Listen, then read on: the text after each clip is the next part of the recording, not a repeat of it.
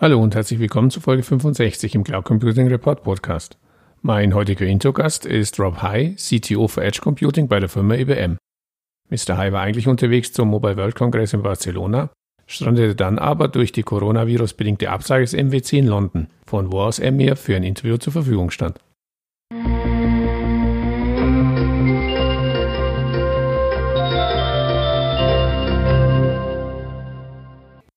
Zu Beginn des Gesprächs bat ich Rob High, sich kurz vorzustellen und seine Rolle als CTO für Edge Computing bei IBM kurz zu beschreiben. I'm uh, Rob High. I'm the uh, Chief Technology Officer for IBM Edge Computing. I just finished a, uh, an assignment over the last six years as the CTO for IBM Watson. Uh, and in that capacity, I was responsible for setting the technical strategy for IBM's AI investments now with my focus on uh, edge computing, it's largely driven by the idea first of how we bring AI to edge computing environments and how we exploit edge computing to advance the utility that computing has for our society, for businesses, and for user experiences. Die IT-Branche ist bekannt dafür, sehr kreativ zu sein, wenn es um das Einführen neuer Buzzwords geht. Eines der aktuellen Beispiele ist Edge Computing. Ich frage Rob High, wie er den Begriff und das zugrunde liegende Konzept jemandem erklärt, der davon zum ersten Mal hört. So edge computing really is uh, defined basically as any computing that's occurring outside of traditional IT data centers or cloud computing environments. Uh, more notably, it's really harnessing the emergence of compute power that now exists within um, the devices and equipment that we use in our everyday life, whether that's at home in the appliances that we use there or at work uh, in the devices that surround us in the office or even more so, you know, on the factory floor, in the hotel, in the retail stores, in the um, distribution centers, et cetera, where, where enterprises conduct their day-to-day operations. All of that equipment now is more often being created with embedded computing that unlocks the features and functions of that equipment um, and brings more utility of that equipment to um, how we conduct that work. Other tiers of edge computing include now also, you know, IT equipment, you know, half racks or industrial PCs that you might find on the factory floor. And then with uh, the transformation that's occurring in the telco industry with 5G, even the network operators are now introducing compute capacity in their network uh, that we also consider to be part of the spectrum of edge computing. Ein weiteres Thema, das es in die Nachrichten geschafft hat, ist 5G. Die GSM Association geht davon aus, dass 5G-Technologien in den nächsten 15 Jahren 2,2 Billionen US-Dollar zur globalen Wirtschaft beisteuern werden. IDC prognostiziert, dass es im Jahr 2025 150 Milliarden intelligente Endgeräte geben wird. Da stellt sich natürlich die Frage, welchen Beitrag IBM zu diesem Thema beisteuern möchte und natürlich, wie es von diesem riesigen Marktpotenzial profitieren möchte.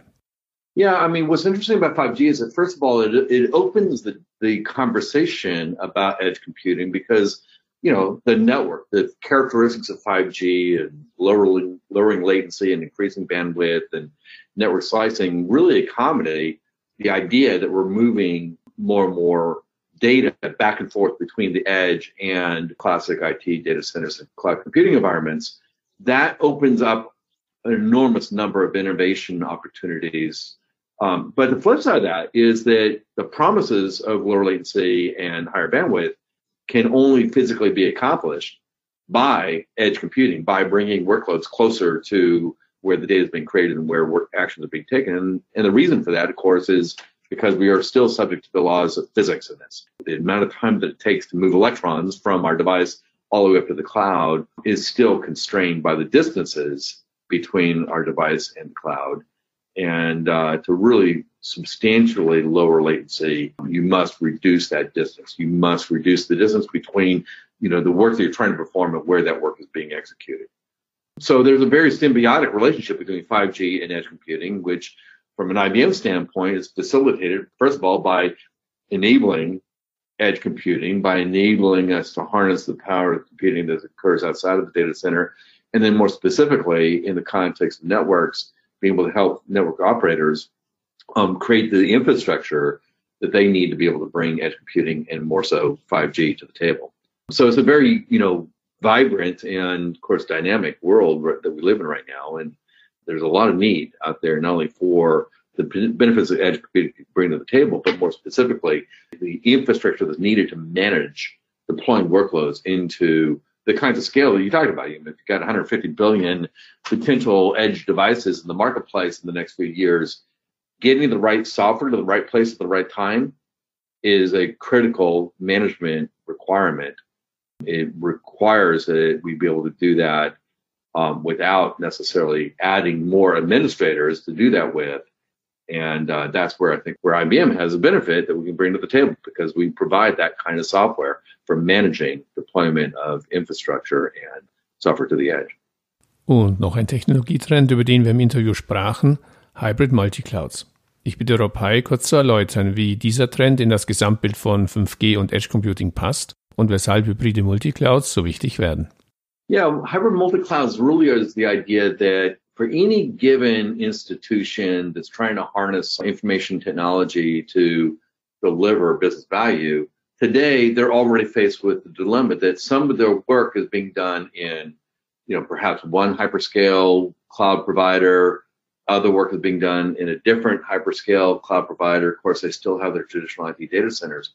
And when we got these multiple locations where work can be done across the different cloud infrastructures, problem you have to face is, well, how do you manage that? How do you get the software components in each of the different cloud environments and couple that to work that you've traditionally done in your own IT data center? Well, that's the same problem, or at least it's a microcosm of the same problem we now face as we move workloads out to the edge. If we need to get a software component running on, let's say, a, an autonomous ship, the task of getting that work there set up and running so that then that autonomous ship can continue to do what it needs to do and operate independently is a management problem. It is a form of this same multi uh, cloud, hybrid cloud management problem now brought to the edge. And so, you know, everything that we've learned about how to manage in a multi-cloud, hybrid cloud environment is a great foundation for how we manage at the edge environment as well.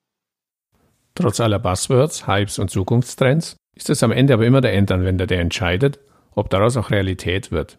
Ich frage Rob High nach den aus seiner Sicht größten Treibern aus Endanwendersicht für die Adaption der drei vorher besprochenen Technologien. Well, first of all, is the issue of latency. there are a lot of data, there, excuse me, a lot of processes that, you know, can be made better if the decisions that need to be made based on the data that's being generated can be done with, you know, sub sub-second um, latencies. Let's take, for example, uh, an autonomous vehicle or or ship trying to recognize, you know, visually recognize a condition that it needs to respond to if the amount of time that it takes to capture that image and send it up to the cloud, this, you know, look at that and make a decision about it and send back down is very long, then you run into a situation where you may not have made that decision fast enough to avoid an obstacle, avoid hitting the child running out in front of the car, or avoid hitting a, a rock if you're sailing. Um, and so latency matters in many of these situations. Reducing that latency um, is not only nice to have, but critical to decision making processes. And that's part of what edge computing is is enabling is for us to by moving the workloads closer to the data make those decisions that much faster uh, but also bandwidth matters. Uh, you know the growth of data uh, that we're seeing occur in the world today is hyper exponential. It's enormous. I mean literally you probably have heard other people quote this but literally 90% of the data that we now have available to us today has been created in the last two years, and that trend has been going on for several years now. So if you think about it, growth of the data is far outstripping the capacity of our networks to transmit that data to cloud locations or IT data centers. And so to be able to harness that data and make better use of it, we really need to move those workloads closer to where the data is being generated or where the actions are being taken. Um, and then finally, you know, there's pervasive concerns about data privacy and how we protect information that is necessary to customize and personalize how computers and AIs and machine learning is going to operate and perform for us. So you know, we can protect that data by not moving it or protect that data by anonymizing it or de-identifying it or encrypting it at its source and avoid having to move that around, then we actually increase the protection of that personal and private information while at the same time improve you know the personalization of how the system can respond to our needs so you know these are very real business and you know financial drivers that I think are going to get benefit from the advances that are occurring around edge computing, 5G computing, around hybrid and multi-cloud management. Ein wichtiger Faktor für die Adaption neuer Technologien durch den Endanwender ist immer auch das Timing. Hybride Multiclouds sind eine Herausforderung, denen sich Unternehmen bereits jetzt stellen müssen. 5G steht vor der Einführung, Edge Computing ist dagegen etwas, das noch vor uns liegt. Ich fragte Rob High, ob er dieser Einschätzung zustimmt.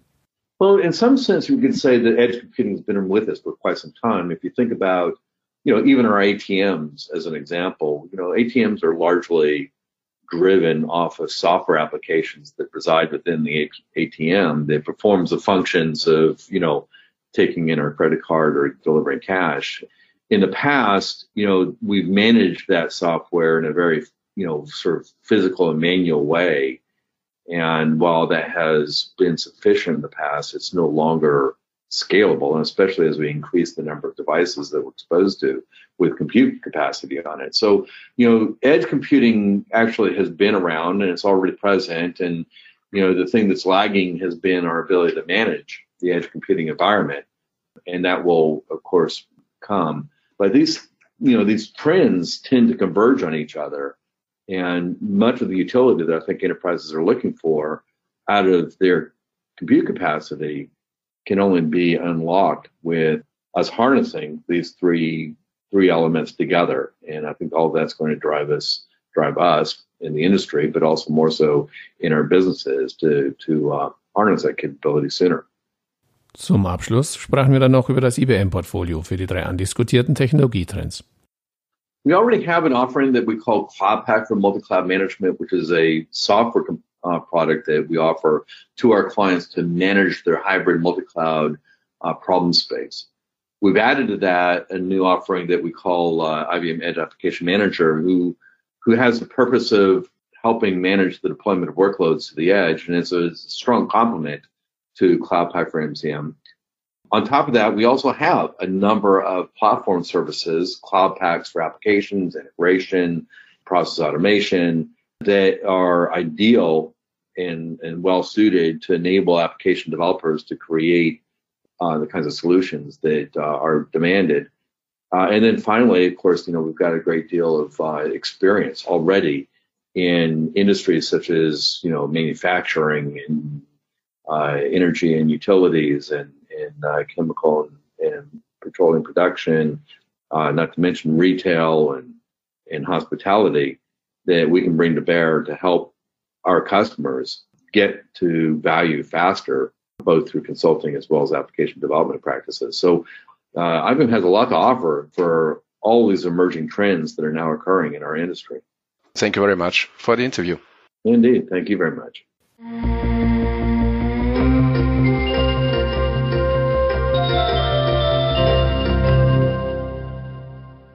An dieser Stelle herzlichen Dank für Ihre Aufmerksamkeit.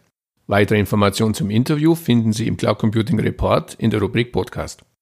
Wenn Sie regelmäßig über aktuelle News und Hintergrundinformationen rund um das Thema Cloud Computing informiert werden möchten, abonnieren Sie am besten unseren Newsletter. So viel für heute. Vielen Dank fürs Zuhören und bis zum nächsten Mal. Ihr Werner Grohmann.